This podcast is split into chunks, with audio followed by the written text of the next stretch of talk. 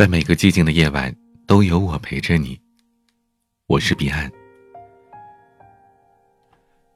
今天是世界精神日，谨以此文，送给所有对抗抑郁症的勇士们。为了得到的被珍惜，为失去的被纪念，为梦想、勇气和担当。为从无到有的一切。二零一零年，女儿面包刚刚出生，我还是一个产后微胖的新手妈妈，每天穿着宽松的针织衫，拎着吸奶器和便当盒挤公交车，两点一线往返于公司和家之间。在我驾轻就熟的晨昏忧乐之外。我的先生却在每天的早晚愈发明显的感觉到规律性的头晕，他一天比一天难以入睡，容易激怒。那年夏天，我们跑遍了上海所有的三甲医院，四处求医。在华山医院拿到的核磁共振的报告显示，他的颅内有一个乒乓球大小的囊肿。我们俩看着报告，谁都没有开口。在走进门诊复诊之前，他突然回头对我说：“以后就麻烦你照顾我爸妈了。”而我在诊室门口泪如雨下。然而，那个囊肿并不是我们以为的真正的病因。那一年的中秋节前夕，我先生的重度抑郁爆发，他失控打碎了餐厅木门上的玻璃，满手是血的跑了出去。我抱着女儿。在我们蜗居的那间一室一厅的小房子里，跪在满地的碎玻璃上，直到无法流下再多一滴眼泪。我先生最终被确诊为患有双向情感障碍，是比抑郁症更难以治疗的一种心境障碍疾病，而那一年他只有二十六岁。我们当时租住在上海浦东的一个老旧的小区。每到夏季，墙皮因为阴暗潮湿开始脱落，在安静的夜里可以听到簌簌落地的声音。附近有一个花园，夜太长，在快要熬不下去的时候，我会拉起他去花园里走走，一走就是几个小时，一圈又一圈。每转一圈，他总是周而复始地问同一个问题：“为什么是我？”我不知该怎么回答他。因为我也找不出一个答案，可以安慰他。在那之前，我不知道竟然有一种这样的疾病，会通过侵蚀人心来啄食生命。我曾经以为，抑郁只是伤春悲秋，不够坚强。直到我亲眼看着身边这个我决心把一生托付给他的七尺男儿，已经无法从花园走回自己的家。在一条距离家里不足两百米的路上，他几次停下来，瘫坐在地上，无视所有路人的异样目光，放声痛哭，却仍然无法排解心中难以承受的痛苦。最后，他只能将整个身体匍匐在地上。我知道，他在用全身上下最后的一丝意志力抵抗着崩溃。我们用尽了所有能够想到的办法，甚至占卜算卦。每一次医生调整用药，都可能导致新一轮的情绪波动或者未知的副作用。每一天症状早上比较重，晚上比较轻，治愈的希望以天为单位燃起又被破灭。没有人知道这一切将会持续多久。我和所有知情的家人约定好了。准备好漫长而坚定的陪伴。终于，在换了三位医师调整了治疗方案之后，我先生的情绪开始逐渐好转。我送了他一个笔记本，请他在每天感觉好些的时候记录一下自己的心境变化。在每个周一的下午，是我们去医院复诊的日子。医生告诉我，我先生是他见过最专业的病人。他每天坚持对自己的情绪波动评分记录，还为自己绘制了情绪波动量表。但其实他做的远不止这些。在病情有些稳定之后，他把市面上所有可以买到的关于双向情感障碍的书都买回来，把能搜索到的国内外相关的论文和资料都整理打印出来，重点的部分用彩色记号笔都一一做了标记。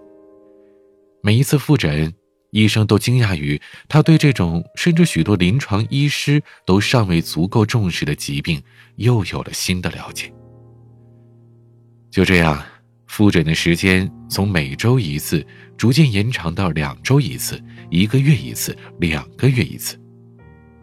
两年前，医生已经建议可以逐渐的尝试减量停药，可直至今天，我先生仍然在坚持每天服药。六年来，他从未间断一天。我明白，他的坚持不是为了他自己。而是为了我们共同的一切。在搬离那间五十平米的出租的那天，我们两个相视而坐，在心中与这突然四壁默默告别。因为除了这四面斑驳的白墙，再也没有旁人能够亲眼目睹那些身后的日和夜。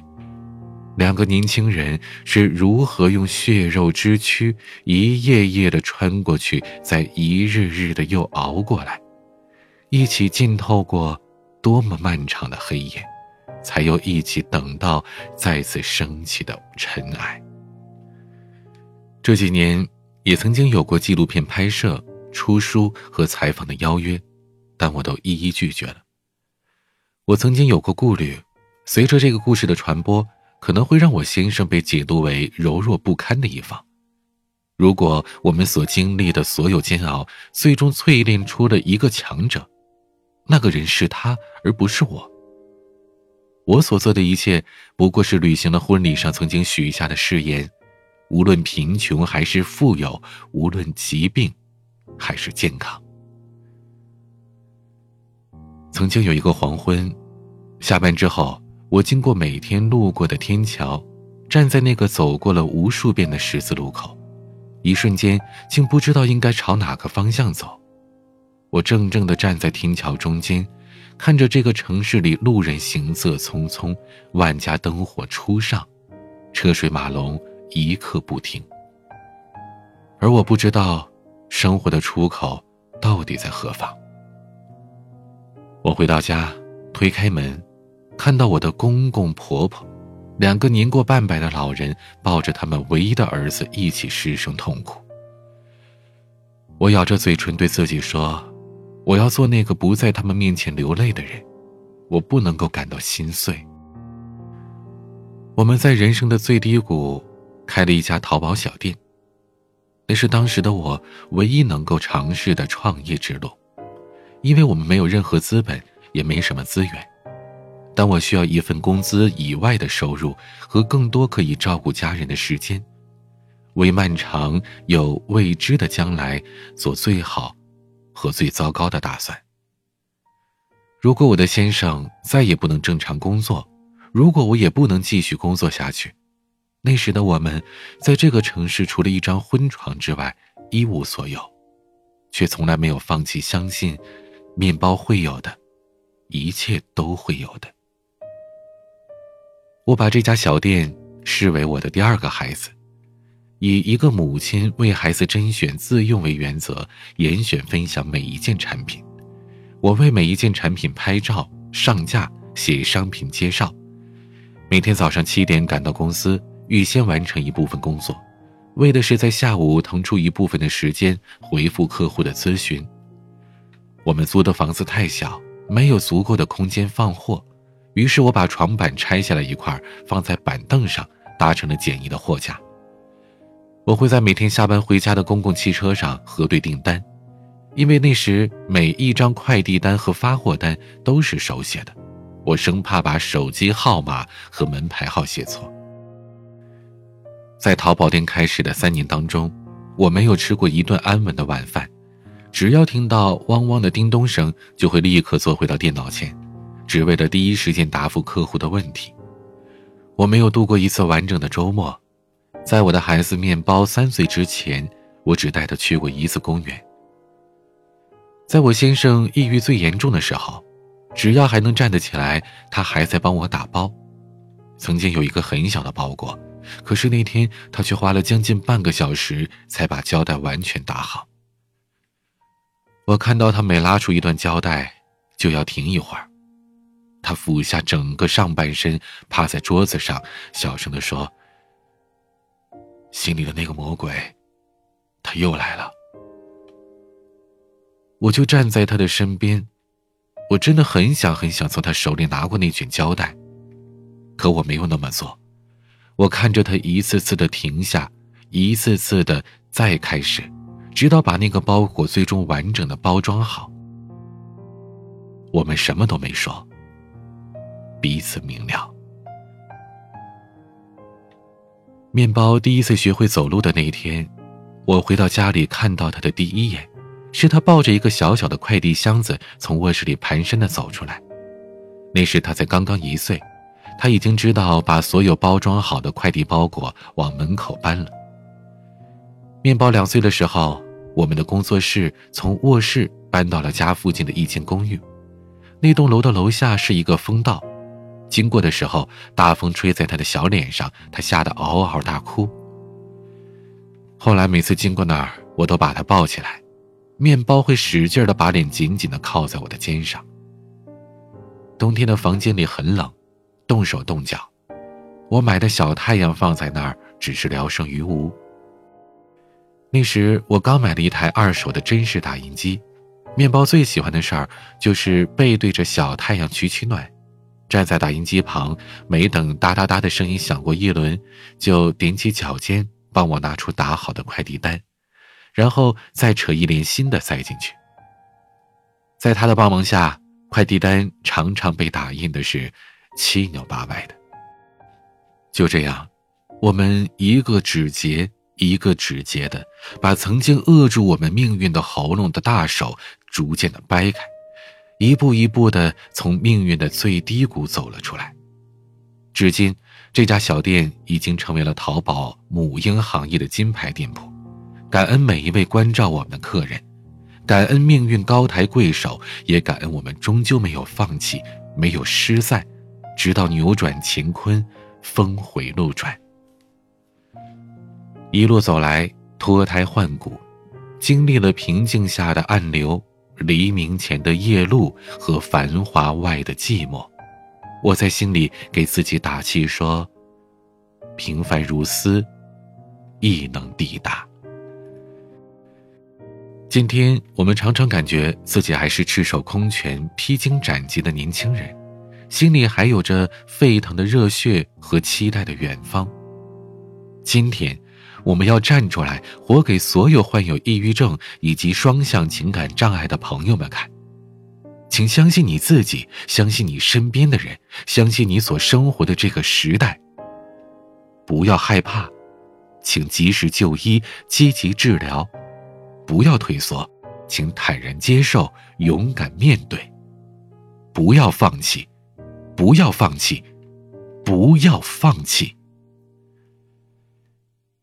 今天，我们想以无比真诚的心意，诚恳的呼吁：如果你的身边也有这样患有双向情感障碍或者抑郁症的同事或朋友，请给他多一些的关怀和宽容。再微弱的善意都有抵达人心的力量，请试着待他如同待一位情绪上患了感冒的朋友。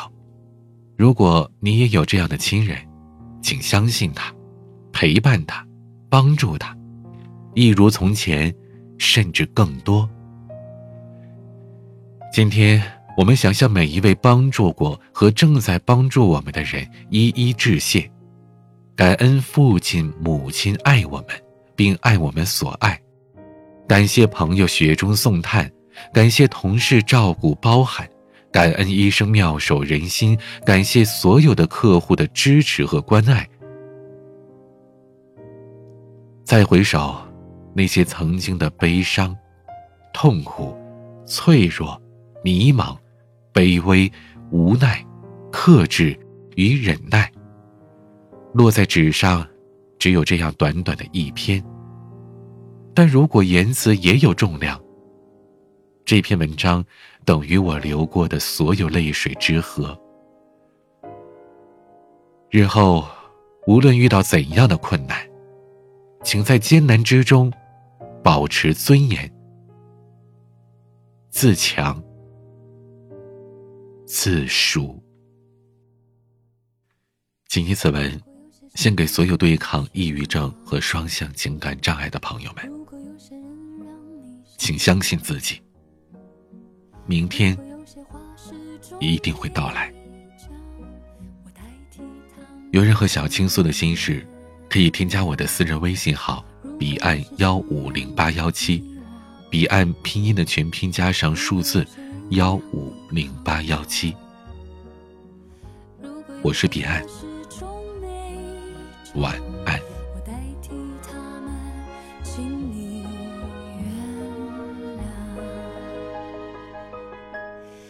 啦啦啦啦